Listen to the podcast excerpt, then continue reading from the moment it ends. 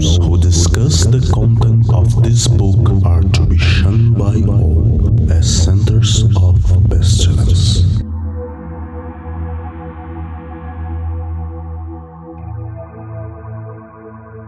Olá, crianças do abismo! Está começando mais um Foco de Pestilência, o seu podcast sobre magia, iluminismo científico e outras esoterices. Eu sou Flávio Watson e estou aqui com os meus parceiros de mesa, Peu Lamarão, Só tem quatro coisas boas na vida, né, cara? Comer e viajar. Pietro, o Pietro Longo Moralidade seja deixada fora. e senhor Feliciano. Ajuste seu relógio com horário de verão, porque agora são 5h20. O Foco de Pestilência é um projeto do Calem, Colégio Adlux et Nox, uma moderna escola de ocultismo preocupada com a divulgação do iluminismo científico no século. XXI.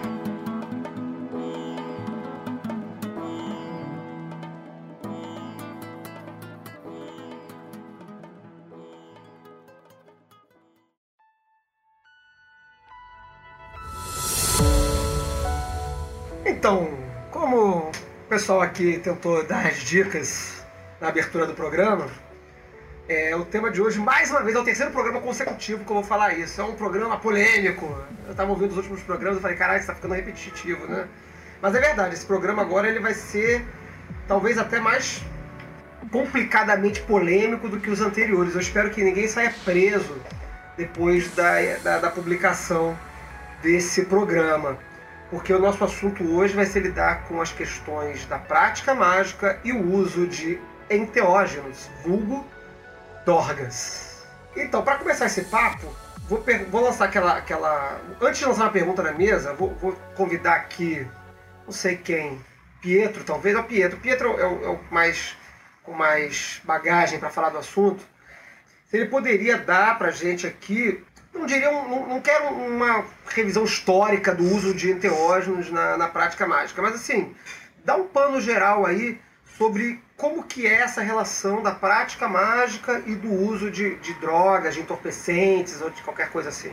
Essa é uma missão particularmente ingrata, né? Porque se eu for começar a falar sobre isso, a gente vai ter que ir lá nas pinturas rupestres, no, no princípio da, da vida humana, das tribos e tal. Onde o ser humano começou a olhar para o céu, começou a, a- a experimentar o meio ambiente. E eu não estou falando especificamente só do ser humano, os animais mais evoluídos fazem isso, em geral, e alteram o meio ambiente, mas o ser humano achou um jeito particular de alterar o meio ambiente, que era alterar a própria consciência usando algumas ferramentas. A principal delas são, são esses componentes químicos que a gente chama de drogas, enteógenos, qualquer tipo de substância que altere a sua consciência da maneira pura como, como ela se encontra. É, eu falei moralidade seja deixada fora porque aqui eu não tô. é, Não é minha intenção, e né, acredito que nem a de vocês e nem a do programa como um todo, fazer apologia a nenhum tipo de, de drogas ou de entorpecimento e alteração da consciência de uma maneira negativa. né? Mas a história da, da química junto com, com a magia é desde o início, né? Porque se a, se a magia é a arte de alterar a realidade de acordo com a nossa vontade, as ferramentas para alterar a nossa consciência, a que percebe essa realidade, em sua enorme maioria é o que nós consumimos. E aí fica, eu volto a, a pergunta para a mesa e queria ouvir a opinião de vocês.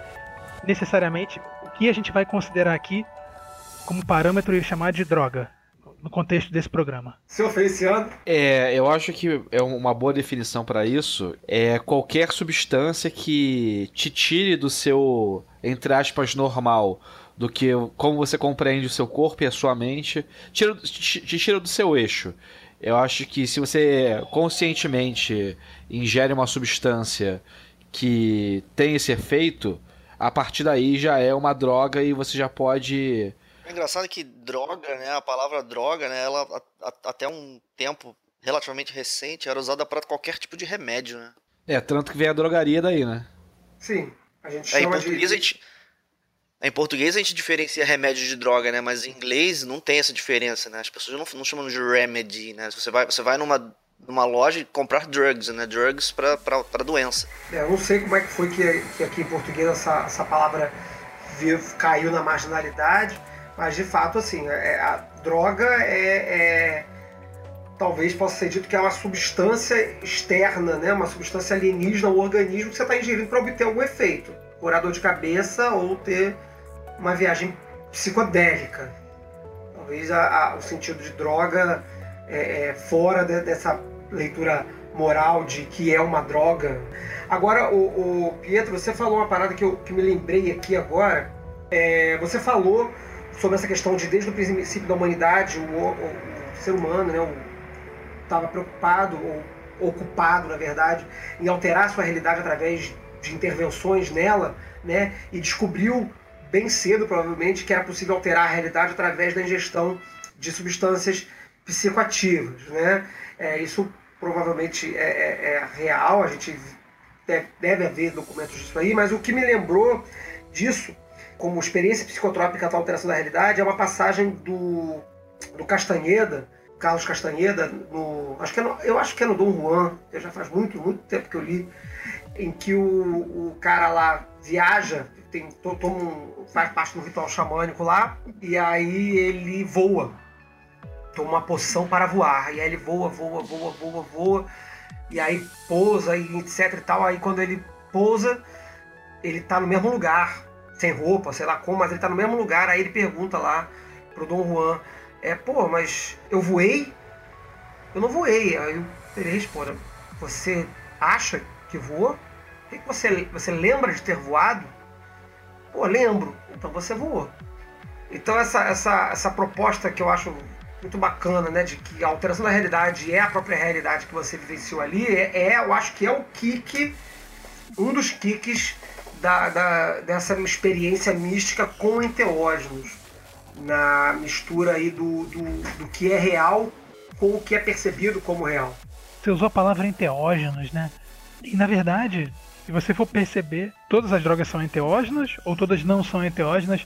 Como é que diferencia essa, essa característica? Eu não faço a menor ideia. Estou usando a palavra enteógeno de, de, forma absolutamente vulgar, sem nenhum tipo de conhecimento técnico sobre isso. Estou querendo dizer psicotrópicos, é, sei lá, não, não tenho formação técnica para falar a palavra enteógeno com propriedade científica. Estou só dizendo do uso de substâncias para ficar doidão e ter uma percepção alterada da realidade. Senhor Feliciano? É, só, só comentar aqui que segundo o Google, enteógeno é uma substância química tipicamente de origem é, de planta que é ingerida para produzir um estado não ordinário de consciência para um propósito religioso ou espiritual. Tá, então se enteógeno é uma coisa oriunda de planta, eu já, já vou falar, respondendo a outra pergunta que o Pietro fez na, na, na minha abordagem do assunto, de que eu vou usar como entorpecente, então, não apenas as drogas ilícitas que, que fazem a cabeça da galera, como tabaco e álcool. Também são capazes de propiciar suficiente alteração de consciência para. Pelo que eu entendi da definição, tem um, tem um elemento chave aí que provavelmente responde pelo, pelo prefixo tel, né, de, de teologia e assim por diante. O que deve responder a isso daí é o aspecto participando de ritual religioso, né? Quer dizer, você tem por exemplo, no caso do tabaco, né? O tabaco para mim é uma droga besta que eu consumo só para dar um frissonzinho no corpo. Mas tem todo um conjunto de, de, culturas que vão consumir o tabaco como parte de uma cerimônia religiosa. Então, sendo elemento de uma cerimônia religiosa, ele é sagrado. É, falou de, falou de uma cerimônia religiosa, mas no 777 o tabaco é um incenso de Horus. Então, Não, mas... cada é, o tabaco, o tabaco é um incenso de Horus. Quando, quando quiser fazer qualquer, qualquer operação de Horus, tem que ter tabaco queimando. Ah, certo, mas é, o tabaco aí nesse caso não sendo utilizado como, como, como um enteógeno, como psicotrópico. Está usando com perfume. Aí, ok. É, eu, quando eu falo do tabaco, vamos começar leve então, né? Eu, eu tinha dito hoje para vocês mais cedo que eu não tinha nenhuma experiência com. que eu só ia perturbar o programa hoje porque eu não tenho nenhuma experiência com o uso de, de algum tipo de psicotrópico ou droga, alguma coisa assim na magia. Na verdade, eu, ao contrário de muitas outras posições minhas, eu tenho uma posição bastante conservadora em relação a isso. Eu tenho uma experiência, lembrei disso depois, eu tenho experiência com o uso de tabaco para é, experiências de viagem astral. Tabaco, tabaco. Na verdade, narguilé. Tá? Por que, que eu uso narguilé? E aí vamos começar com uma coisa bem light aqui. Eu uso o narguilé é, é, ocasionalmente para fazer experiências de viagem astral, porque o narguilé ele me, me, me propicia, e eu acho que qual, qualquer um que faz uso dele, ele me propicia um, um estado de, de tonteira, sei lá, falta de palavra melhor, que me. e relaxamento também, que me deixa muito mais apto. Não sei se a palavra é boa essa, mas muito mais apto, muito mais capaz de realizar as minhas viagens astrais. Eu, eu consigo realizar viagens astrais muito mais interessantes e muito mais é, vívidas quando eu faço um leve uso de, de narguilé durante 10 ou 15 minutos antes, acompanhado de um relaxamento, enfim, de outras técnicas. Mas eu, eu entendo no processo de narguilé um, um relaxamento que me propicia o uso da viagem astral. É interessante isso daí, né? Eu nunca tinha experimentado, vou, vou levar essa dica para casa, né? É, o Crowley, ele, ele recomenda, eu acho que é o Crowley no Liberaba, lá no, não vou lembrar o capítulo agora, mas lá na parte Magic, ele recomenda para experiências de scrying, de divinação, experiência de divinação, ele sugere o uso de absinto. Ele sugere um, um leve entorpecimento com absinto ou com alguma outra bebida para justamente desarmar a mente, né? Deixar você ali meio que já fora do seu racional imediato. Pode falar, Feliciano. Pegando esse gancho do, do relaxamento e dando um, um, passinho um pouquinho à frente, uma, das, uma experiência que eu tenho que, que foi muito significativa foi com a maconha, justamente por isso. Porque era um, uma substância que me dava um, um relaxamento tal que eu deitava, botava uma musiquinha, deitava na posição específica, de repente enforcado do mago, e aí ia relaxando, relaxando e fazia como uma prática parecida com a do Liberou, de deixar a minha, a minha mente ir vagando. E como eu já estava nessa época com uma prática mágica bem mais intensa, um regime muito certinho, diário, duas vezes por dia tal, esse relaxamento me conduziu aos lugares assim muito muito avançados na minha, na minha percepção da prática. E eu entendo que não foi necessariamente porque é uma planta mágica, e sim porque ela me relaxou ao ponto de permitir que a minha mente vagasse. É, essa, essa ideia da, do consumo da substância para relaxamento, né? O, no caso, aí, acho mais específico o álcool e o, e a maconha, né? Fico muito intrigado com o tabaco, né? Porque o tabaco é mais excitante, né? Vou ter que experimentar para saber, né? Mas ainda fazendo link com a questão do teológico, né? A gente pode voltar lá para trás, para coisas, lugares como lá na, na, Grécia, onde existe, eu acho, eu não sei se existe uma forte evidência arqueológica, especialmente no caso de Eleusis, porque a gente sabe pouco sobre o rito interno. Mas há muita, no caso de Delfos, mais evidente porque a gente sabe que eles aspiravam uma fumaça tóxica, né? uhum. em que o, o, uso da substância alterativa, né, que causa ó, o, o, efeito de, de ajustamento na, na, consciência, ele era explicitamente inserido dentro de um procedimento religioso. No caso de Delfos, o templo montado em cima da fenda né, tinha, uma, tinha uma fenda vulcânica dentro do templo, ou, ou, ao menos isso é o que que é o que a gente sabe, o que eu sei, né?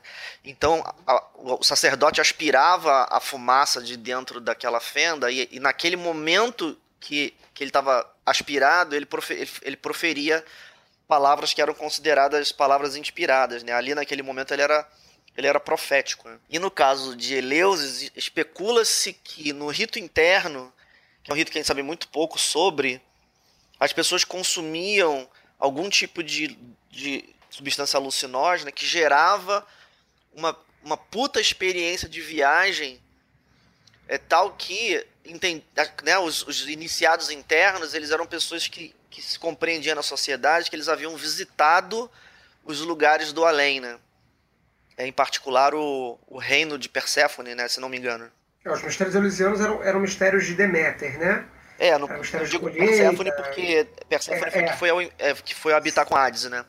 É, é, é, Perfeita, você quer, se quer ser gostada, ela passa seis meses com Deméter, seis meses com, com, com, com Hades, né? É. É, a gente falou muito rapidamente sobre isso no programa anterior de iniciação, né, dos ritos eleusianos. Mas aí tem, tem essa história, eu, eu, li sobre isso também recentemente, e não, não se tem muita certeza do que acontecia, né? Como você disse, não tem registro dos ritos internos, dos grandes mistérios. Mas há hipótese de que eles, a bebida que eles bebiam, que era uma bebida vulgar, não era uma bebida especial, tá? A, o, pelo menos o nome da bebida que, que, que, do que eles bebiam dentro do, do rito era uma bebida que está na Odisseia, tá em outro, tem outros cantos, tá em outras peças de teatro tudo mais, eu não, não me recordo o nome da bebida agora, mas também se eu soubesse eu ia falar errado porque eu não sei grego. Mas é uma bebida que era um vinho com mel e uma outra coisa assim. E que alguma galera acha que, não sei se pela forma do armazenamento ou se intencionalmente, o vi, essa bebida do, do rito cultivava um fungo qualquer lá e aí ficava alucinógeno. Isso é uma hipótese, mas assim, é, o interessante. Delfos é uma coisa mais, mais provável, mais, mais, quase mais concreta. Né? É, no caso de Delfos a gente sabe bastante que havia aquela fenda dentro, dentro do templo, da onde saía uma fumaça, e que o, o, o rito da coisa envolvia o sacerdote aspirar aquela fumaça e proferir uma, uma palavras no, no, ato da, da aspiração, né? O que, o que sugere que a, o efeito era, era curto, né? De curta duração. Tipo sálvia. Tipo salve. O senhor, o senhor Feliciano tem uma experiência com salve, não tem, senhor Feliciano? Isso, mas assim, ela, ela foi um pouco fora do contexto mágico, mas eu acho que vale pontuar que a sálvia, é a, a sálvia de Vinorum, no caso, né, é, é uma substância que é uma pena que foi proibida e é muito difícil de ter acesso, porque eu imagino que o potencial mágico dela seja muito intenso, por ela produzir um efeito onde você não sabe que você está sob o efeito de uma substância. Todas as outras drogas que eu experimentei, eu sabia que eu estava ali experimentando algo e estava na minha jornada. A sálvia eu usei algumas vezes e uma das vezes que foi a mais intensa, eu não fazia ideia de que eu era uma pessoa que tinha tomado alguma coisa. Eu imagi eu tive que reconstruir toda a minha noção de espaço, de realidade, a partir do que eu estava vendo na hora. Muito louco mais ou menos o que a gente faz no plano astral, né? Entrou pra viagem astral, a primeira coisa que você faz é oncotô, pocovô, ver onde eu estou, minha realidade. É isso, né? Pelo menos assim, comigo é assim.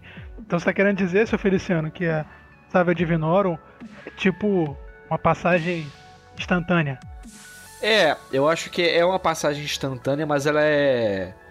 Eu não sei se de repente com uma prática efetiva mesmo, você consegue ter mais controle dela. Mas eu, eu já li uma, um documentário sobre a Selva de Vinorum e o cara relata exatamente a experiência que eu tive. Ele fala assim: Ah, eu fumei, fumei uma quantidade muito grande, e aí eu tive uma viagem que eu era um sapateiro na Idade Média. E aí ele fala, durante dois minutos, eu tinha certeza que era um sapateiro. Ele não achava que ele era uma pessoa louca imaginando ser um sapateiro. Ele sabia que ele era um sapateiro. É, é, essa viagem da salva é muito louca. Tem uns vídeos, é, recomendo aí para quem quiser ficar assustado, procurar os vídeos no, no YouTube de, de gente fumando sálvia, que tem uns vídeos terríveis, assim, da pessoa fuma e surta assim e sai correndo, pula da janela. Não tem nada, ninguém morrendo não, tá, gente? Mas assim, tem, o cara tá na casa, aí cai pra trás do sofá. É engraçado, mas assim, é engraçado, mas é, é, é, é bizarro também.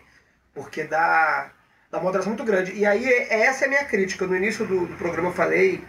Início não, a gente tá no início ainda, né? Mas lá mais um pouquinho mais para trás eu falei que eu tinha. era um pouco conservador com relação ao uso de, de entorpecentes mais complicados assim no uso da magia, porque minha, minha dúvida, minha insegurança, e é uma insegurança minha mesmo, é essa. Que controle que você tem durante um ato mágico, que no meu entendimento é um espaço onde você precisa de muito controle, se você não está se você não tá com controle nenhum, você está delirando que é um sapateiro da Idade Média. Então, se for um ritual de regressão, para mim é um sucesso. Eu?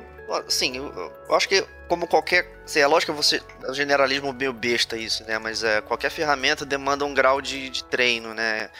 Quando a gente usou. Eu fui uma vez só, o pessoal foi mais vezes, né? Lá no, na arca para consumir o, o ayahuasca. Da única vez que eu fui lá, eu saí de lá convencido de que aquilo ali demandava demandava experiência, demandava prática, né? Não experiência no sentido de ter velhice na coisa, mas a substância, ela causa um impacto de, uma, de, um, de um certo tipo. Eu fiquei com a impressão, eu fiquei com a, com a nítida impressão de que era preciso você se acostumar com aquele negócio. Que é, se acostumando com o negócio, que não é que para mim não é um mero fato de que você usou várias vezes, mas uma, uma espécie de treinamento de algum tipo, a, a, a, com base no treinamento e, e, e, na experiência adquirida, você não é que você vai adquirir controle, é porque eu acho que controle é uma palavra meio enganosa, controle não, não, não me convence muito, mas que você pelo menos consegue fazer um usufruto da coisa é mais valioso. Eu concordo. É, vou falar sobre as duas coisas. Sobre a sálvia, a origem dela, essa, ela é uma planta indígena, alguma cultura indígena, acho que da América do Sul, América Central, utilizava. E ela, ela era mais ou menos como a coca. Era uma folha que você botava na boca e você passava o dia inteiro mascando a folha, mascando. Não sei se você trocava a folha ou você mascava a mesma folha durante muito tempo para ter algum mínimo de efeito. Aqui normalmente você vê na internet, em sites, etc, que era vendida legalmente até alguns anos atrás, é uma versão muito concentrada da sálvia. Então, é, você pode ver que no pacotinho vem 30x, 60x, 90x, que é uma, uma destilação para causar esse efeito intenso. Então, de repente, mascando a folha, você tem um efeito muito mais controlado. Mas eu concordo muito com, com o Peu em relação à ayahuasca é, justamente porque, como eu já tomei diversas vezes, eu percebo que hoje em dia eu tenho uma riqueza de experiência muito maior, porque eu entendo mais ou menos como é que ela funciona, é, não é, cientificamente ou espiritualmente, mas as etapas que eu passo. A etapa do enjoo, aí vem uma, uma experiência muito intensa espiritual, e aí depois dá um down que vai ser uma experiência mais cerebral, mais de discussão com o ego. Então, quando eu consegui mapear esses estágios, para mim foi muito mais rico.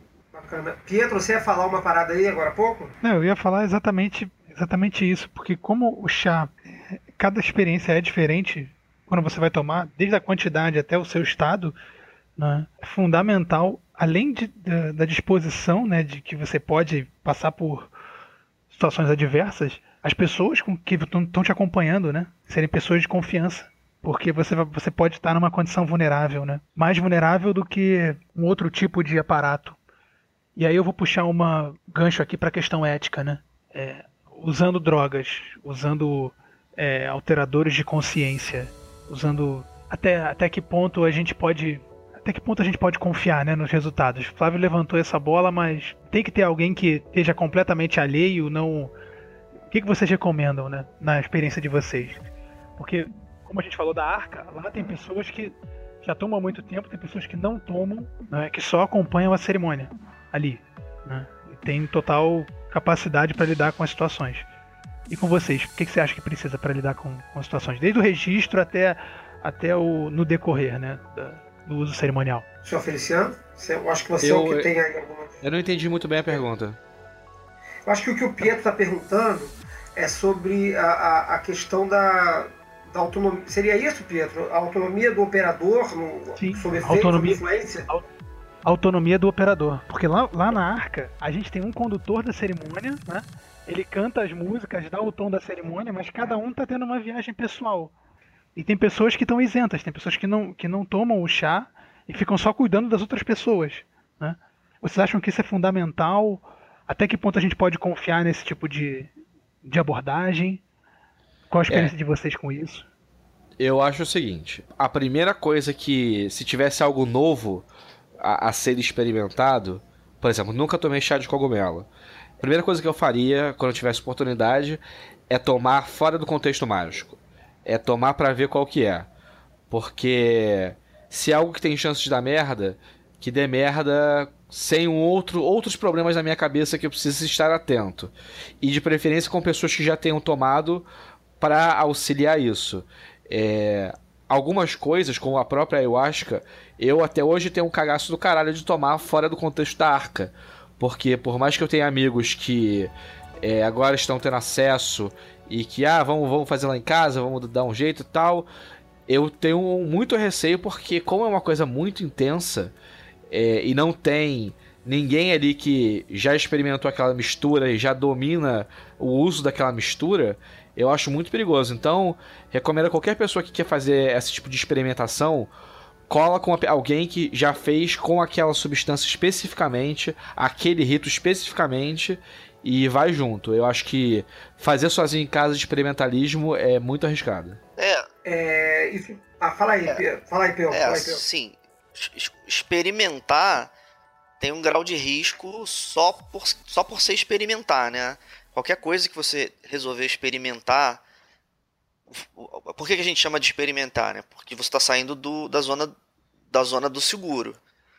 Então, né, por exemplo, eu tenho experiências de de magia que elas assim foram em retrospectiva elas foram super arriscadas e, e na real eu só não tomei um, um, prejuízo permanente na, na minha vida porque tinha, tinha gente perto de mim que segurou a minha onda e, e, e me ajudou. É, eu, eu tenho experiências na vida em que, por ter realizado uma magia e ter sofrido um, um coice na, na, no tempo imediatamente depois, houveram pessoas que não aguentaram o tranco, e essa é a minha perspectiva, é claro, e, e saíram fora. É, então, assim, de um modo geral, eu acho que você precisa de apoio. Isso é, isso é até uma coisa que a gente tem discutido em outros contextos, né? Você experimentar com essas coisas que a gente está tratando aqui o tempo todo, o risco de você sair do controle, pelo mero fato de você estar se arriscando, é, é sempre presente. Agora, é claro que quando você potencializa a coisa com, com drogas, e isso já presumindo que o uso de drogas é um potencializador violento desde o começo. Aí, aí tanto mais então que você precisa de apoio, né? No caso da arca, como o Pedro citou, ou o senhor Feliciano citou, é, ali a gente é, tem notícia de pessoas que precisaram ser agarradas, porque o, começaram a, a, a, a, se comportar fisicamente, né, com o corpo mesmo, de maneira indevida, enfim. Então, é, é claro que se você tem condições de, de chamar por auxílio, especialmente antes, já em, de, se preparando de antemão, pô, tanto melhor. Recomendo em todas as situações. I am the snake that giveth knowledge and delight, and bright glory, and stir the hearts of men with drunkenness. To worship me take wine and strange drugs, whereof I will tell my prophet and be drunk thereof. They shall not harm ye at all. It is a lie, this folly against self. The exposure of innocence is a lie. Be strong, O man, lust, enjoy all things of sense and rapture. Fear not that any God shall deny thee for this. É, a gente tem aqui no, no programa o hábito É, às vezes a gente faz esse hábito, eu, eu, eu, eu, acho que eu e o Pietro, a gente às vezes foge desse hábito pouco, mas em geral a gente tem o hábito de não colocar medo no coração das pessoas, né? De fazer, não, galera, vai e faz, vai e faz mesmo, tem que fazer, tem que praticar e tudo mais e tal. Mas é, é nesse âmbito específico aqui, é legal essa ressalva que está sendo feita no momento, de que ao contrário das outras experiências, é uma experiência em que o, o, operador ele tá, é, não está de posse, a princípio, todas as suas faculdades é, é, funcionando nas condições normais de temperatura e pressão. Né? Então a, a, não, a experiência pregressa, o acompanhamento, é, tudo isso eu acho que é, que é bastante relevante para a composição de uma experiência mágica com o uso de, de, de alteradores da consciência. É, eu queria aproveitar até esse, esse espaço, esse recorte aqui, para fazer um, um, uma divisão entre dois fazeres mágicos distintos, que a gente falou muito de um aqui e ainda não entramos no segundo, que são as técnicas, as práticas divinatórias ou de visualização, onde no caso se enquadra Eleusis, se enquadra Delfos, se enquadra Ayahuasca, você fala isso até hoje, é, se enquadra, é, enfim, essas, essas operações passivas, né, em que a, o operador ele se concentra e projeta e fica sentadinho vendo alguma coisa, tal. Mas magia não é só isso. Magia também é ir para o círculo e falar com, com espíritos. Magia também é fazer, trazer a presença, é, é, entidades, invocações, seja lá o que isso signifique. E aí? Nesses casos em que o operador ele precisa ser ativo, como é que fica o uso de alteradores da consciência? Quem, quer, quem tem alguma experiência para contar aí? Senhor Feliciano? É, eu tenho uma experiência, é- é muito, muito light. É, porque eu não, não dei vazão a isso. Mas eu tinha tomado um ácido e aí eu tava no regime, ainda estou, de ritual menor do pentagrama de dia e de noite, todo dia. E fiz o ritual. E no momento que eu fui girar de um quadrante pro outro, eu senti muito claramente que tinha uma presença ali. E aí eu fiquei gelado, assim, de puta que pariu, que porra é essa? E me concentrei e tal, e foquei no fato que eu estava fazendo ritual de banimento e que nada podia interferir comigo, etc, etc. E passou. Mas eu. Eu acho que nesse sentido o ácido é é a melhor ferramenta porque ela não deixa nem a sua mente muito entorpecida, você fica constantemente alerta, e nem o corpo muito pesado. Então eu ainda tô pra, pra de alguma forma a gente vai marcar aí uma cerimônia de alguém, todo mundo tome um pouquinho pra operar, mas eu imagino que seja uma prática muito rica é, dentro desse. Eu já tomei ácido em outros contextos, então eu sei como é que ele se opera, etc. Então eu acho que é, é uma é uma ferramenta muito poderosa. Eu acho, teve uma outra vez que, eu, que também aconteceu isso, que eu tava lá no. Eu não, sou- não sou médio, não trabalho em terreiro de umbanda nem nada do gênero, mas eu senti algo que muito, muito parecido com o que outras pessoas relatam, que é tava na cozinha e aí senti alguém tocando meu braço, querendo se aproximar, etc. Também não dei vazão, mas essa, essa reinteração me, me mostrou que o ácido é realmente uma ferramenta muito boa pra isso. É, minha, minha- eu, eu já tomei ácido algumas vezes. É, uma eu fiquei bastante transtornado e anotei tudo no, no- no- no caderno e tal. É, foi bem legal, mas não foi em contexto mágico, não. Mas é, é realmente o ácido dá essa, essa sensação de presença, né? A primeira vez que eu tomei, eu estava numa, casa de uns amigos, assim, num final de semana de festa e tal. E eu tinha tomado um pouquinho, sei lá, um quarto, né, uma coisa assim. E não tive nada, exceto a nítida impressão de que em um determinado momento a caixa de som falou comigo. É, Que coisa, é, né? É muito louco, né? Aí eu depois, só que foi muito breve, é um, é muito, foi muito rápido na hora, né? E, e não é que ela falou comigo, ela deu um- uma batida de grave, assim, a música que ela tocando fez um, um tum qualquer, e eu senti que aquele tum foi pessoal, saca? Tipo assim, foi pra mim, não foi pra mais ninguém. Tava no meio da, da casa, Tá. todo, todo mundo ouvindo a porra da música, mas que não tinha sido pessoal. Então essa, essa, essa experiência, isso num contexto, dentro do contexto mágico, porra, ganha outra significação, né? É. te, te- te coloca dentro de um, de um outro universo. Só pra, só pra responder o que você perguntou, Flávio. Uma vez eu consagrei um talismã de mercúrio. Né?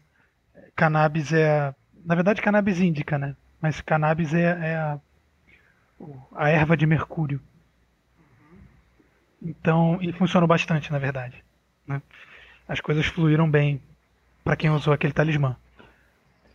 Não tive problemas cerimoniais a não ser, a não ser assim, o trato com a coisa, né? Enfim.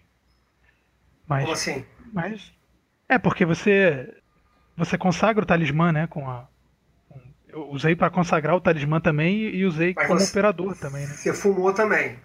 Fumei também, claro, claro. Mas aí aí minha você- pergunta, como total leigo na- na- na- na- na- no uso de, de cannabis na, na- numa operação mágica, que eu nunca fiz e talvez nunca venha a fazer. É, você conseguiu executar o, o procedimento cerimonial assim, tipo, de boa? Você não, não se perdeu?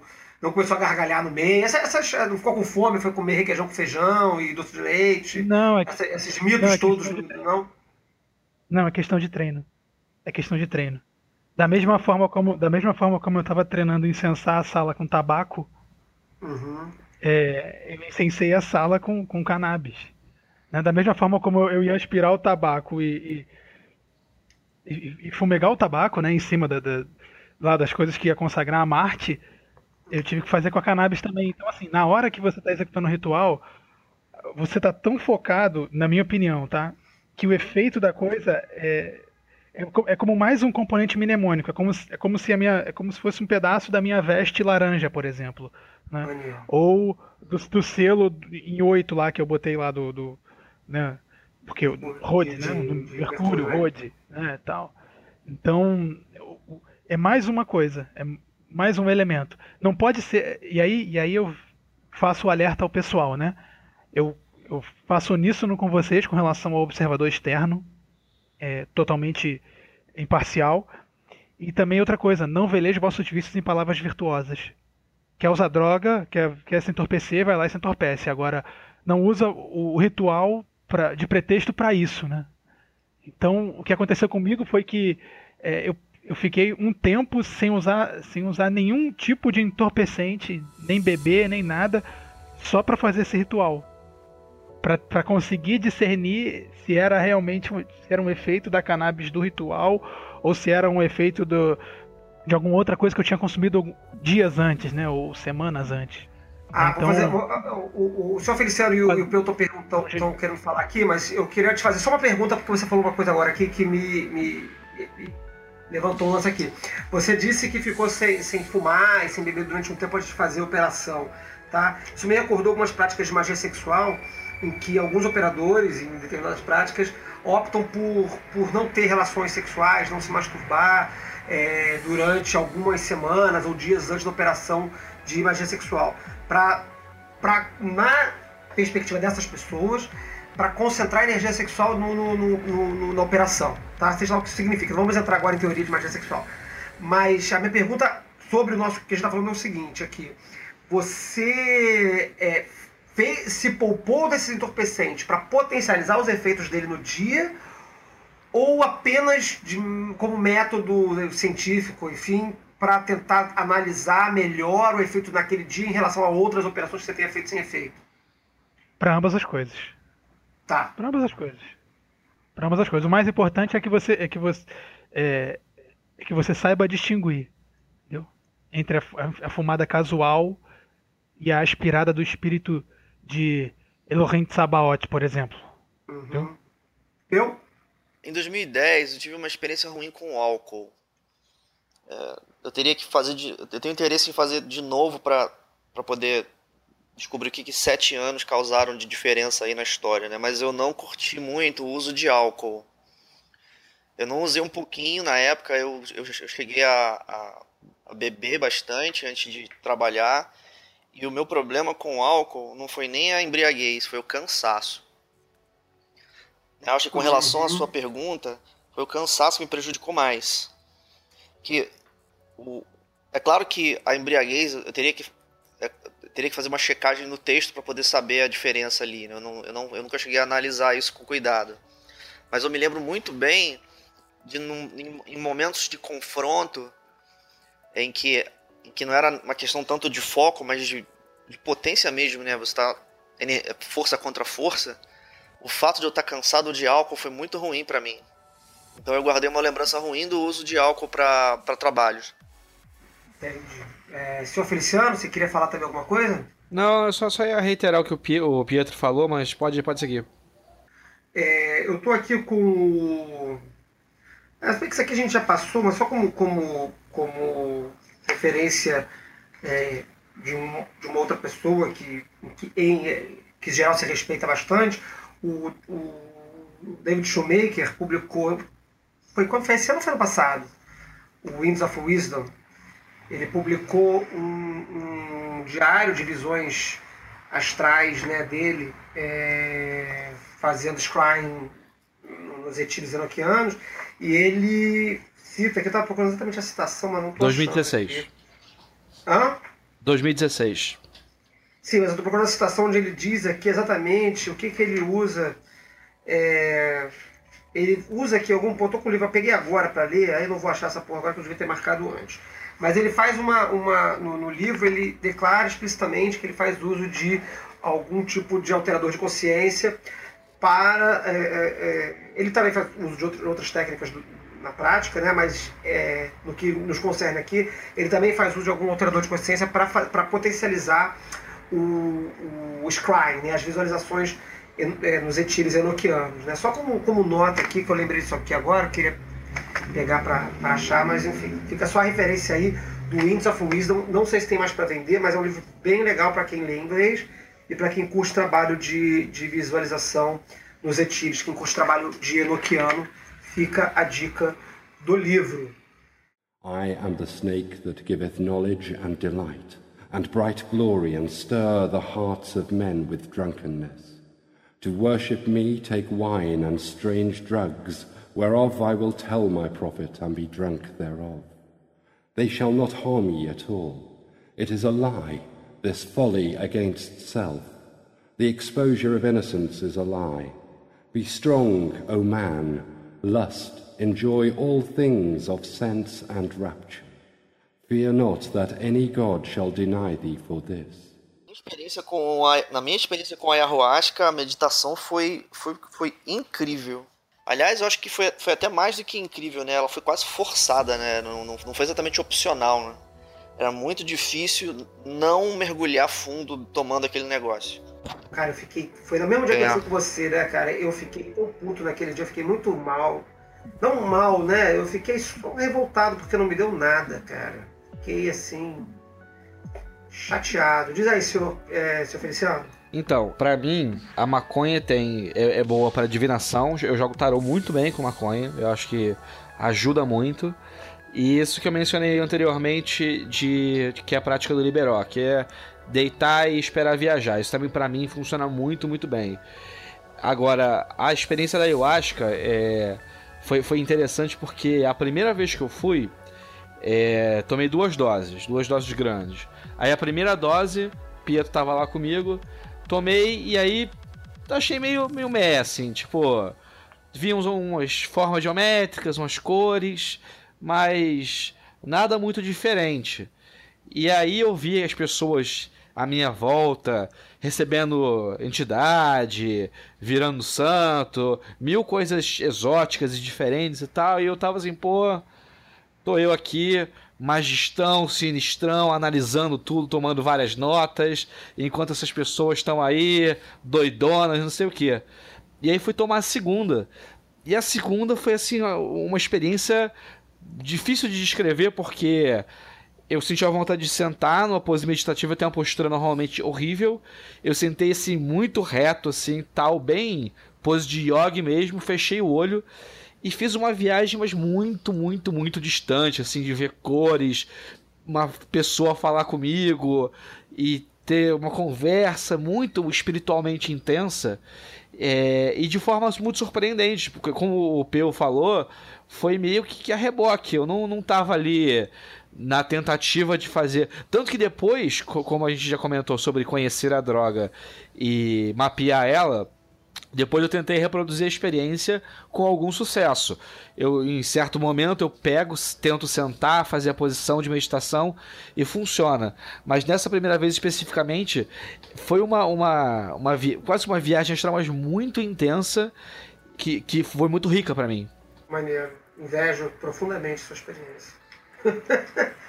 eu tenho que voltar lá. Eu tô há três anos dizendo que eu vou voltar lá pra fazer esse negócio e não volto, porque dá uma preguiça. Pô, cara, no tá dia que você mal. foi, eu vou- eu volto lá Na também. verdade, Cara, não, então, é. na verdade Fala tá mais, tá mais fácil o Felipe vir gravar aqui conosco do que vocês voltarem lá na casa dele. Não, o Felipe já era. O Felipe era pra estar aqui gravando com a gente hoje. Não, não, não rolou, não rolou. Agora, so sorry. Fica pro futuro distante. Pô, Pietro, a experiência de tomar aquela parada e sentar e ficar passando por aquilo tudo, aquelas agonias malucas e depois aquele monte de mandala e, e tal, foi ótimo. Mas, cara, passar uma noite inteira fixado naquilo ali e depois curtir uma ressaca poderosa no domingo, bicho. Tem que, eu teria que agendar esse troço, mano. É, é o que, é o que me, é o que me des- desanima, saca? Eu nem tive ressaca no dia seguinte, não. Fiquei de boa. Mas eu também só tomei um copo e, e vomitei e fiquei puto. E foi isso que aconteceu pra mim. Né, Não, não, não, não, não- viajei, não curti. Falhei, falhei. Rolei um no dado e... É, falha crítica, tem que refazer, tem que rejogar o negócio lá. É, e aí na preguiça, porque, porra, é a noite toda, cara, a noite toda lá dentro, aquela porra, aquela dança, aquela música, aquilo me enche o saco. Eu fico muito cansado Pô, eu dormi, ali bicho. demais. Eu dormi na. Pô, tu conseguiu dormir? Eu fiquei puto porque não me deixou dormir, de- cara. não, deixa, não deixar dormir. Quero ver quem vai me pedir de dormir. Deitei, Pô, foi o que me deixou puto, cara. Eu quis deitar lá pra dormir, o cara me tem que trabalhar, tem que trabalhar. Eu, caralho, cara, me deixa quieto, cara. Não, tem que trabalhar. Aí, aí que eu fiquei. dormi, espero que Aí não tenha e cortou tudo. Caralho, cara, que inveja, agora ai. total. Pô, eu tomei, eu tomei duas doses, na segunda eu capotei. Porra, mas aí você foi pro quartinho Quartinho. escuro lá ou ficou no. no- Capotei ali no chão mesmo. Caraca, fui um desprivilegiado mesmo. Maravilha. É... Pietro, você queria falar uma parada não? Então, é porque essa perspectiva, às vezes eu acho que as pessoas supervalorizam a, Ah, experiência legal. com drogas. Não, é, eu eu tô dizendo porque é, eu, eu já, eu já experimentei algumas drogas no contexto ritual, ayahuasca, né, LSD, maconha, essas coisas. É, eu já testei, nunca tenho, tenho realmente problemas com estimulantes nesse caso, né?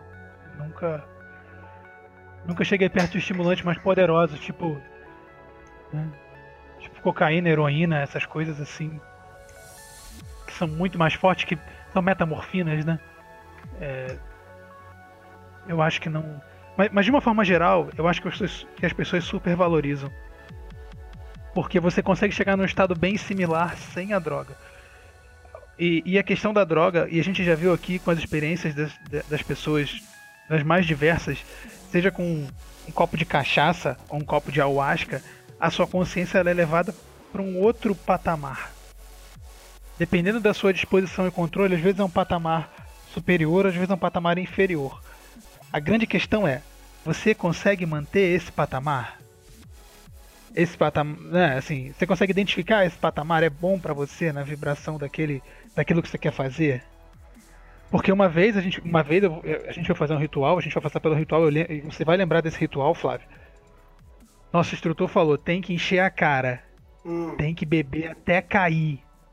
Porque amanhã eu não quero vocês bem, eu quero vocês totalmente baleados. uhum. Você lembra? Você lembra disso? Mas, mas aí, Então, é, é, é. Eu ia falar é, que era diferente, pois é, diferente, mas, mas, mas, mas, Não, mas é não, ok, mas não é é igual. É. Não, não é diferente, é igual. É, Ele, ele queria, ele queria zoar a nossa consciência. Ele conseguiu, porque a gente encheu tanto a cara naquele dia, né? Que, no, quer dizer, no dia anterior, que eu não sei nem como eu dirigia até aquele. até o templo lá do Mas foi muito ruim. Não, foi, foi, não, foi. Não, foi. Então, foi um ritual e válido, 100% válido, né? Bateu legal. A gente ficou muito encaixaçado naquele dia. E, mas assim, o ritual foi no dia seguinte, né? Quer dizer, o, o, o que eu falei que é, que é diferente, mas que é igual, é que a cerimônia pela qual a gente passou, ela foi no dia seguinte do, do- do- da bebedeira. Né? Na verdade, o efeito que a gente teve, que a gente sofreu no- durante o processo cerimonial, não foi o da do- da expansão de consciência, da alteração de consciência da bebida. E sim foi o enfraquecimento causado pelo excesso. Né? É, outro, é, é- é- é outro caminho. Eu não, não- não- eu não acho que, que é inválido, não, mas é, é uma outra abordagem que é interessante também. Quer dizer, você, a gente usou uma quantidade obscena de, de álcool para ficar num estado mequetrefe, vomitando pelo chão. Eu, eu não vomitei, mas você vomitou. É, Eu vomitei. é, é, Ah, é, vomitei, eu, acho, que- eu acho que eu vomitei, mas eu talvez eu tenha vomitado. E, e o objetivo era no dia, era o dia seguinte, era o after, era o day after, né, cara? Era ficar e caralho, passar pelo que a gente passou no dia seguinte num estado horroroso de, físico. A ideia né? é do- Você, Feliciano, você é, quer falar? Usou substância pra gerar Fala ressaca. Não, então, uma né? cerimônia. É, exatamente. Os ossos Então. então. gerar ressaca, né? Quer dizer, o objetivo era é, é análogo a você, de repente, porra, fazer um puta exercício físico extremamente exaustivo, escalar um lugar enorme, é, ir pra uma sauna, ficar desidratando lá dentro e no dia seguinte fazer um- uma, uma cerimônia mágica. Você vai estar exaurido por outros meios, de outras formas, mas tá- vai estar fisicamente exaurido.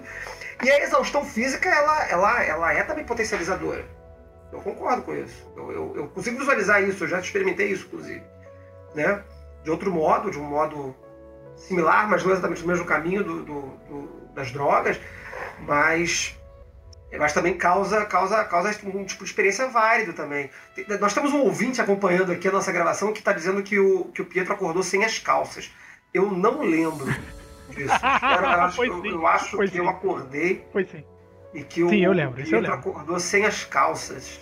Acordei, na acordei na. jardim. Acordei na. É. Eu Nossa. dormi. Eu, não, na verdade, na verdade foi, foi sinistro. Foi sinistro. O Bukowski sofreu.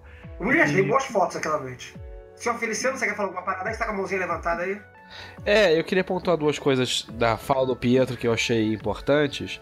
É, a primeira é de que a droga, é, nesse contexto, ela funciona como se fosse um estilingue.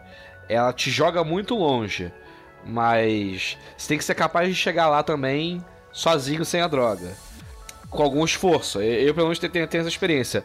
O, os estágios que eu consegui com a ayahuasca e com a maconha, etc., eu consigo gerar é, sem elas. Mas requer um trabalho muito maior, muito mais intenso e dedicado para chegar a esse resultado. Outra coisa que eu acho que é muito significativa, de repente, pro ouvinte que está cogitando isso, é o seguinte: você só tomar droga não vai te causar experiência nenhuma. Fumar maconha não vai fazer você adivinhar nada, tomar um ácido não vai fazer você sentir as coisas. É, eu acho que a constância de uma prática mágica, é uma, um direcionamento mágico, é que dá o diferencial nessa experiência. Mas a droga em si não vai proporcionar isso. Eu acho estranho essa, essa, essa noção de que você tem que conseguir fazer as coisas sem a droga, sabia? Você fala um negócio desse, eu fico imaginando você falar para um cozinheiro assim: você está usando sal como muleta. Você tem que ser capaz de fazer uma boa carne mesmo sem o sal. Brother, a carne sem sal é uma merda. Tem que botar sal. O sal é uma substância que é totalmente integrada lá na, na, na preparação da carne. Um, uma ideia estranha para mim. Eu acho que isso daí parece que coloca a, a, a pessoa numa. coloca na pessoa um ônus de potência total individual, sabe? É, por que, por que, que tem essa necessidade, né? Por que, que não pode simplesmente dizer, cara, com drogas é muito melhor? Porque se você. Vamos supor que você tem um mestre e o mestre consegue o resultado sem as drogas. Porra, o mestre que consegue o resultado sem as drogas, imagina com drogas, vai ser muito melhor ainda. Então, sabe? Mas eu não acho que é ruim, não. É, eu, eu tenho um mixed feeling sobre esse argumento. Que eu entendo o ponto do Peu, mas ao mesmo tempo. É eu acho que para aceitar isso completamente, a gente teria que mudar um paradigma e dizer que, por exemplo, a ayahuasca ela tem uma magia em si que ela proporciona. Ou o ácido, ou a maconha em si tem uma, uma egrégora inerente a ela que quando você usa, você acessa. E eu gosto de partir do princípio contrário, de que você pode acessar essas coisas de qualquer forma. E eu não acho que a droga é uma muleta. Eu acho que a droga é uma é um auxílio assim, tipo, você consegue andar descalço, mas andar de tênis é melhor. Então você anda de tênis que é mais fácil, mas se você precisa andar descalço, você tem pé e é, consegue você andar. pode comer carne sem sal também, vai ficar uma merda, mas você pode e você vai se nutrir da mesma maneira. A pergunta é por que você faria isso? É claro que eu não estou dizendo para as pessoas que as pessoas têm que usar drogas. É, não, elas não têm que usar. É, elas não têm que usar drogas porque elas não têm que fazer nada em particular. Elas fazem o que elas derem na telha. Mas se você tem uma experiência que, que com o auxílio de uma substância, sua experiência é muito melhor, é, eu, eu, eu não vejo isso como, poxa, olha só que pessoa merda, ela só consegue com a substância. Eu vejo pelo contrário, eu vejo, porra, olha que coisa maravilhosa que você tem isso daí ao seu dispor. Duas perspectivas interessantes. Eu, eu, eu, eu tendo a, a andar com, com o senhor Feliciano né, nesse, nessa exposição aí. Mas eu entendo o que você está falando, Peu. Eu não, não me afasto totalmente do que você está dizendo, não. Mas eu, eu tendo a, a, concordar com, com o que o senhor Feliciano falou. Diz aí, Pietro. Parece que tem um certo julgamento moral aí, né? Quer dizer, vocês estão imputando um julgamento moral para mim. Porque eu disse. É, eu tô entendendo isso é, mesmo? Não, não tô te acompanhando, não, bicho. Não. É, eu também, eu também não pensei em você, não.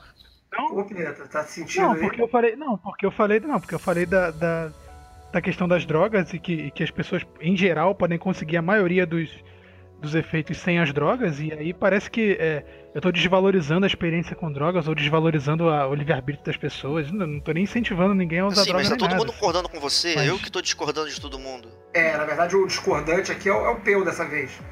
Incrivelmente. Impressionantemente. É, e, assim, assim, porra, me posiciono tudo de novo, né? Tá, assim, porque vamos, vamos, vamos fazer pelo outro viés. E o senhor Feliciano falou, ah, porque é, dizer que a experiência, ela, ela com a droga, a- que a, que a experiência habilita a droga, significa que a droga tem uma magia própria. Eu não acho que seja esse o caso.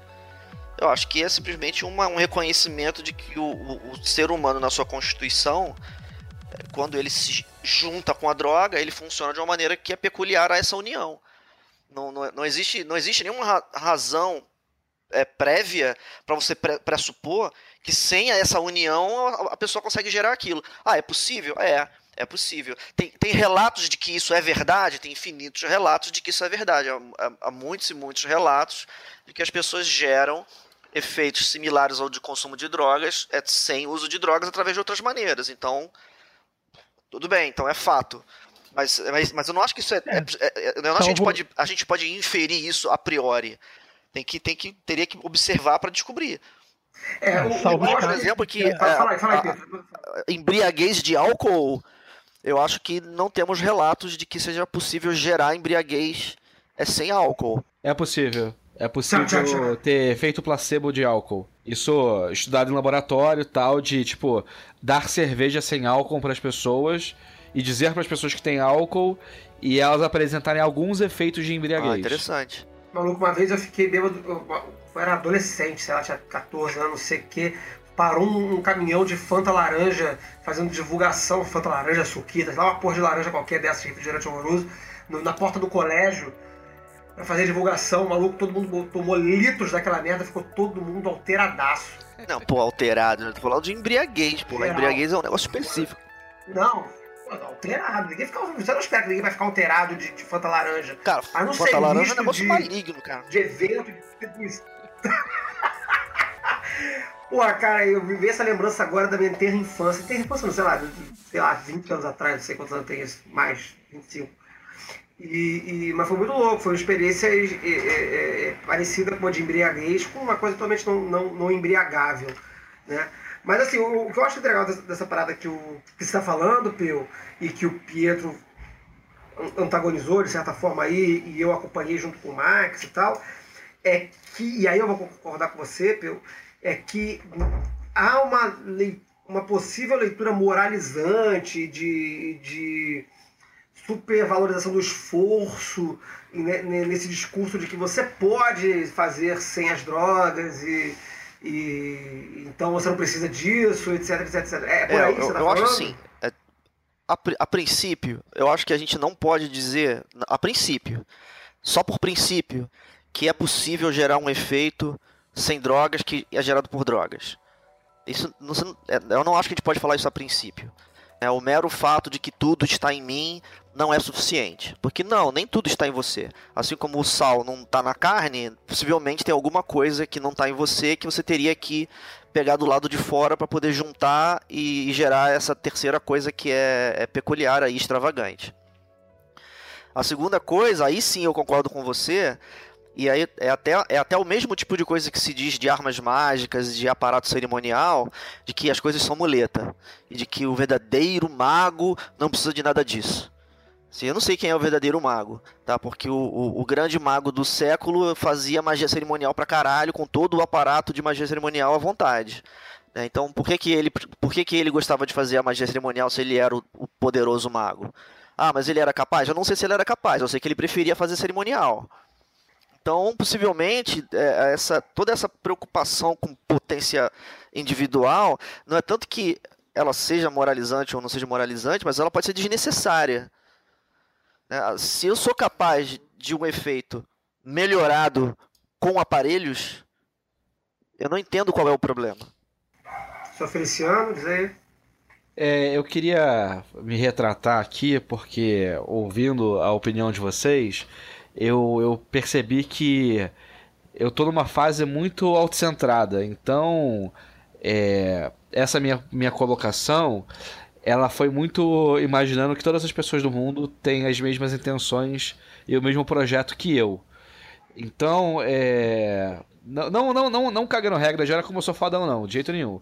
É, mas eu acho o seguinte: eu tenho um projeto de, de, de estudo, de prática mágica, que me leva numa direção e as pessoas podem não estar interessadas nela. E para essas pessoas é, não atingir certos estágios sem, sem as drogas, como a maioria das pessoas que frequentam a arca eu acredito que são, é, não é moralismo, demérito moral nenhum, não é problema nenhum É, quando o, o Peu fez essa, essa, essa exemplificação do sal, na hora eu pensei assim, pô, mas se você quer ser um chefe foda, você tem que aprender a aproveitar a gordura da carne para salgar ela mesma num processo X. E por mais que você passe a usar, continue usando sal, você pelo menos conhece o processo ao ponto de que você sabe se virar sem ele.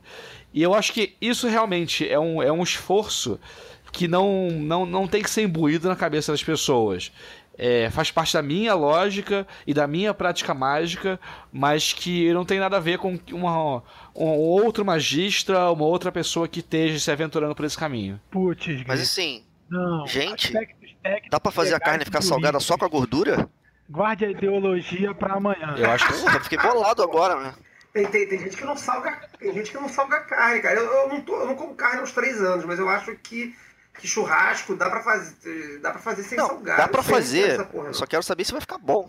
Mas é, ver- é real, é real. É real. Dá pra fazer dá. Dá, a, a Bela Gil faz churrasco de melancia, né? Dá pra fazer.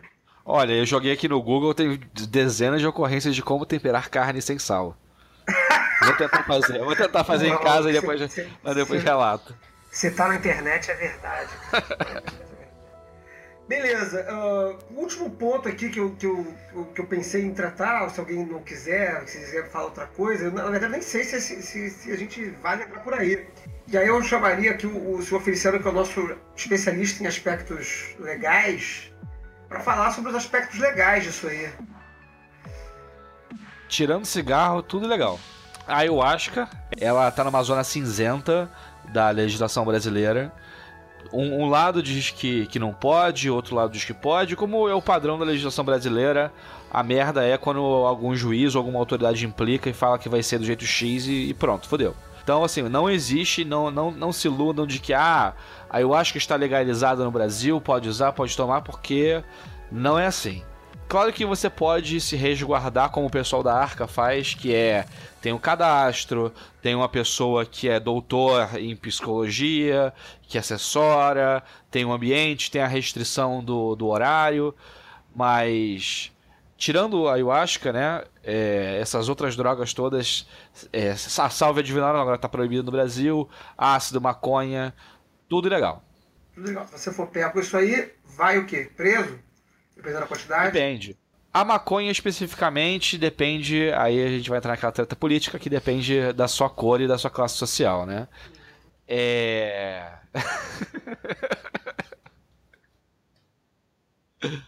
olha só, olha só. Eu, vou- eu vou explicar tecnicamente. Eu vou explicar de forma Ah, técnica. pô. É o seguinte: o que, que acontece na prática quando você é pego com maconha? Você é levado para a delegacia e existe uma coisa que, é chamado critério subjetivo. É, o que significa que o delegado vai analisar uma série de questões e ele vai decidir se aquilo ali é tráfico ou uso pessoal. E aí tem algumas coisas que são mais, mais ou menos dicas. Por exemplo, é, se você tava com um tablete de 100, 100 reais de maconha ou você tava com 10 saquinhos com 10 gramas de maconha. Se você tava com 50 reais inteiro ou se você tava com 100 reais em nota de 2 reais é, onde você estava, etc. É uma série de coisas. Mas na prática, na prática mesmo, você tem casos de pessoas que tinham todo esse contexto de dinheiro trocado, grande quantidade, entrando como usuário, e pessoas com pequena quantidade e dinheiro entrando como traficantes. Então, é, isso aí. E, e aí a exceção, né? O caso excepcional é sempre o mesmo, né? Exatamente. É, tem, tem, tem um recorte muito claro aí, estatisticamente falando, é, de quem é que é considerado traficante e quem é que é considerado usuário. Então, é, perdão, eu, eu me perdi na explicação. Qual era a pergunta? Não, mas eu acho que você explicou tudo. Acho que você falou. Então, é, só, só é, concluindo. É, isso aí, em tese, também serviria analogicamente para outras drogas como ácido, como ayahuasca, ayahuasca não, é, salve, etc. Mas a salve é capaz das pessoas nem fazerem ideia do que, que é. E o ácido e etc.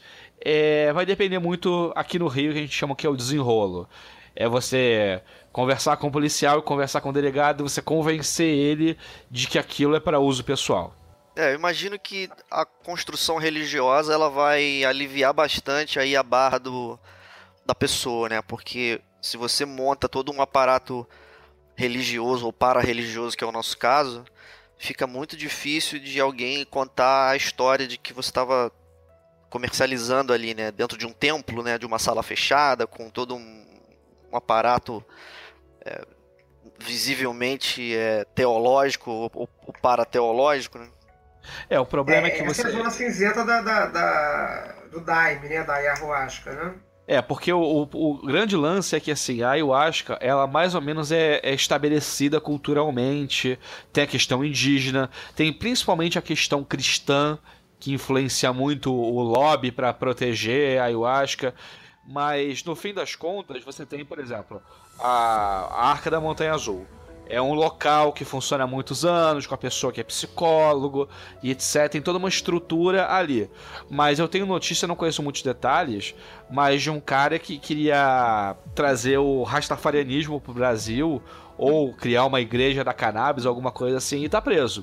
Foi pego com não sei quantos pés de maconha e foi enquadrado como tráfico. Então, é, mesmo que você tenha um local e fiéis e um aparato religioso, isso não te garante muita coisa. A menos que por detrás exista um lobby é, onde na sua localidade seja entendido que aquilo de fato é uma coisa religiosa e séria. Ou seja, nada acontece feijoada. Fiquem espertos. Não usem drogas. Vou botar, vou botar, vou botar o, o, o, o Leão do prédio no, no, na vitrine do programa. E vai, vai ser, com certeza vai ser a vitrine é, do né? programa. Esse programa é meramente ilustrativo, né? Esse programa, na verdade, estamos falando o tempo todo de coisas. Gravado em Amsterdã. É, acontecendo apenas em Amsterdã e totalmente é, hipotéticas, nada, nada que é, é efetivamente prático. Todos somos tá? personagens. Somos todos personagens, eu não é, estou Nenhuma aqui, planta foi viu. ferida na gravação é... deste programa, né? Não, não, não, Nenhuma bicicleta foi desmontada durante a produção. É... então, já que você falou aí, Peu, dê suas considerações finais. Caramba! Não, vou ter que passar essa bola aí, não estou preparado não. Pietro, você foi no banheiro. Então. Ah, tá, tá. Eu não, tô aqui, tô aqui, tô aqui. Tô tá aqui. fumando hoje, Pietro? Não, não, não. não. Hoje não? Na verdade, na verdade, assim, eu tava pensando. Não, não. Na verdade, eu tava. Fala. Fuma, fuma cigarro durante a programação? Pode falar. então, esse assunto é, é, tanto polêmico quanto. quanto vasto, né? E divertido. Porque as experiências são experiências assim fantásticas, né? E também, na mesma proporção, fantásticas e perigosas. Meu único conselho para vocês com relação a, a drogas e essas coisas é que não, não produzam um monstro onde não tem. Sabe? Tentem, tentem controlar o medo, usem é, a razão, né? Cabeça fria. E. E é isso aí, muito cuidado, muito cuidado e. Mas, mas não se privem, não se privem. Senhor Feliciano. Fuma aqui, toma um chá. Dá um tapa na antena. É uma outra figura boa pro, pro, pro, pra capa do, do... É um meio antigo, né? Eu fumo há 30 anos todos os dias e não tô viciado. Nunca fiquei viciado. Não tô viciado. Tô viciado. Também bebo água, 30 tantos anos. Tô viciado em água, né? É... Ah, é, então, fica, fica, eu vou te, vou te prender no lugar e vou te deixar sem água pra ver se você não implora por água. Olha a dependência aí relativizada aí. Olha, olha só. É, porra, bacana, eu já, coisa bonita. eu já vi uma aí, pessoa em, em, em, crise de abstinência de Coca-Cola, maluco. Porra, o bagulho era complicadíssimo, cara. Olha, assim, mas você tava me posicionando de maneira super é, firme com relação ao uso de drogas, né? Parece até que. Acho que para quem não, não, não, conhece, sabe, parece dar até a impressão de que, caraca, maluco, uso sempre, né? Mas é o contrário, né? Na real, eu tenho pouca experiência com o uso de drogas e, assim, não exatamente sinto falta. Então, é, indo, indo no contraste da minha palavra para dar um equilíbrio, né, eu não acho que seja necessário. A gente tem aí na história da humanidade grandes caras que é, realizaram grandes coisas em magia que a, a, não, não existe registro dessa pessoa ter consumido drogas em de maneira significativa, né? Então, assim, não, se não quer usar, não tem que usar e não acho que você vai ficar correndo atrás é, no prejuízo pelo fato de não usar. Eu só, eu só acho um pouco tolo é, esse discurso da muleta.